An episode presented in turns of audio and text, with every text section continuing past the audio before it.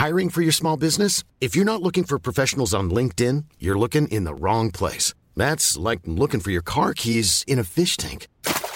LinkedIn helps you hire professionals you can't find anywhere else, even those who aren't actively searching for a new job but might be open to the perfect role. In a given month, over 70% of LinkedIn users don't even visit other leading job sites. So start looking in the right place. With LinkedIn, you can hire professionals like a professional. Post your free job on linkedin.com slash people today. Vox Polony.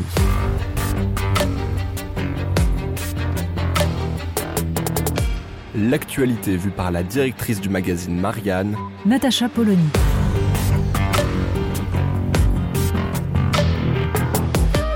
Vox Polony.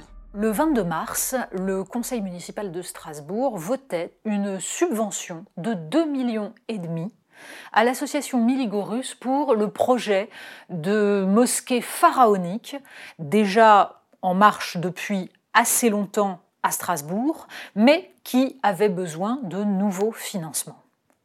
Et moi immédiat, d'autant plus que Gérald Darmanin s'est saisi du sujet à travers quelques tweets dans lesquels il, il en profitait évidemment pour mettre en cause Europe Écologie Les Verts. Alors, la question multiple. Premièrement, la maire de Strasbourg, euh, donc euh, maire Europe Écologie Les Verts, est-elle totalement naïve ou parfaitement clientéliste? On peut lui faire crédit d'une certaine intelligence, ce qui du coup empêche de croire à l'option de la naïveté, bien qu'elle explique à court d'interview que, euh, évidemment, elle n'était au courant de rien et que si le ministère de l'Intérieur possède des informations sur Miligorus qu'elle devrait savoir avant d'accorder une subvention, il n'avait qu'à les lui donner. Sauf que le problème n'est pas là. Il n'y a pas besoin d'informations spéciales. Il suffit de savoir que Miligurus est une fédération d'associations qui refuse de signer la charte pour l'islam de France, qui défend un islam très très traditionnaliste, bref radical, un islam politique et qui est éminemment lié au pouvoir turc, c'est-à-dire à Recep Tayyip Erdogan, dont on ne pense pas qu'il soit le modèle du démocrate. Bref, les Verts, en toute connaissance de cause, trouvent normal d'offrir une vitrine à l'islam turc, dont on sait qu'il incite, ne serait-ce que par la voix de Erdogan lui-même, les musulmans d'Europe à ne surtout pas s'intégrer. L'assimilation, déclare Erdogan, est un crime contre l'humanité et on se souvient qu'en 2014-2015, il avait voulu s'organiser une petite tournée triomphale en Europe, que l'Allemagne lui avait refusé, mais que le gouvernement de François Hollande avait autorisé, avec meeting à Strasbourg, hommes et femmes séparés, et discours donc en turc aux citoyens français d'origine turque et aux immigrés turcs présents sur le sol français pour leur expliquer à quel point il ne fallait surtout pas adopter la culture et les modes de vie des pays d'Europe. Bref, il n'y a aucun besoin de connaissances secrètes, de renseignements spéciaux pour savoir ce que l'on fait quand on accorde 2,5 millions et demi de subventions à ce projet qui doit rassembler non seulement un lieu de culte, mais un lieu de vie, avec centre commercial, salle de sport, association, peut-être une école, bref, tout ce qu'il faut pour empêcher l'intégration des Français de culture musulmane et des immigrés musulmans en France. L'autre problème, c'est comment on arrive à une situation comme celle-là. Et la réponse est simple. La maire de Strasbourg peut très facilement faire valoir qu'elle est dans la légalité la plus complète. Évidemment, un tout petit peu d'honnêteté intellectuelle incite à souligner qu'il y a la légalité, mais qu'il y a aussi les choix politiques, et que ce n'est pas parce que c'est légal que c'est acceptable. Mais pourquoi est-ce légal? C'est tout le problème du concordat. Le concordat, qui est encore valable en Alsace-Moselle, est une aberration. D'autant plus qu'il est aujourd'hui évidemment totalement détourné de son sens premier.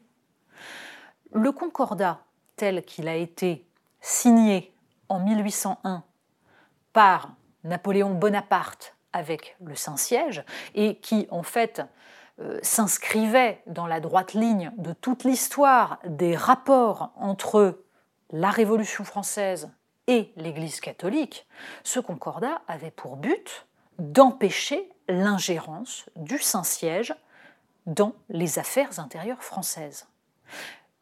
Il s'agissait évidemment de régler les conflits qui euh, avaient euh, évidemment nourri toutes les, guerres et toutes les tensions pendant dix ans, euh, depuis que la Révolution avait décidé d'obliger le clergé à prêter allégeance au nouveau régime. Il s'agissait d'apaiser, mais sans rendre le pouvoir à l'Église catholique. Et c'est bien pour cela que le concordat impliquait que c'était la France qui décidait de la nomination des évêques et qui contrôlait le clergé. Or, que se passe-t-il aujourd'hui? Le concordat est simplement utilisé pour financer les lieux de culte, mais en revanche, les associations cultuelles continuent à être sous domination étrangère, ce qui est le contraire de l'esprit du concordat. C'est possible parce qu'il est extrêmement facile de contourner la loi et parce que des gens bienveillants comme la maire de Strasbourg s'empressent de laisser faire. Mais la question du concordat se pose dans une époque où certaines religions ont décidé d'instrumentaliser toutes les lois pour imposer leur vue. Face à cela, seule la laïcité telle qu'elle est en vigueur partout ailleurs sur le territoire de la métropole peut répondre aux enjeux et permettre d'apaiser. Évidemment, ce n'est certainement pas le moment de rallumer une guerre de religion. Hélas, le régime concordataire a été laissé en place en 1918 après le retour de l'Alsace-Moselle sur le territoire de la République, c'était une erreur majeure. Aujourd'hui, il sera très difficile de revenir dessus, certainement. Pour autant, il faut mettre à plat les choses et constater à quel point le concordat aujourd'hui risque de poser des problèmes inextricables, surtout avec des élus qui ont décidé de faire valoir leur clientèle et leurs intérêts locaux avant l'intérêt national et avant un regard lucide sur la géopolitique. Vox Polony. Retrouvez tous les podcasts de Marianne sur les plateformes de streaming. Et puis les analyses, articles et entretiens de la rédaction sur marianne.net. Et surtout, n'hésitez pas à noter cet épisode et à nous laisser vos commentaires.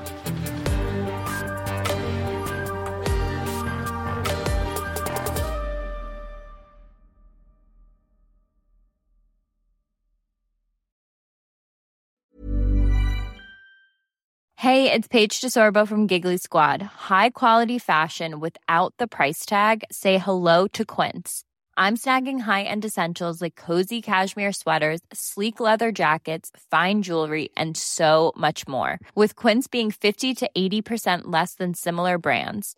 And they partner with factories that prioritize safe, ethical, and responsible manufacturing. I love that. Luxury quality within reach. Go to quince.com slash style to get free shipping and 365 day returns on your next order. Quince.com slash style.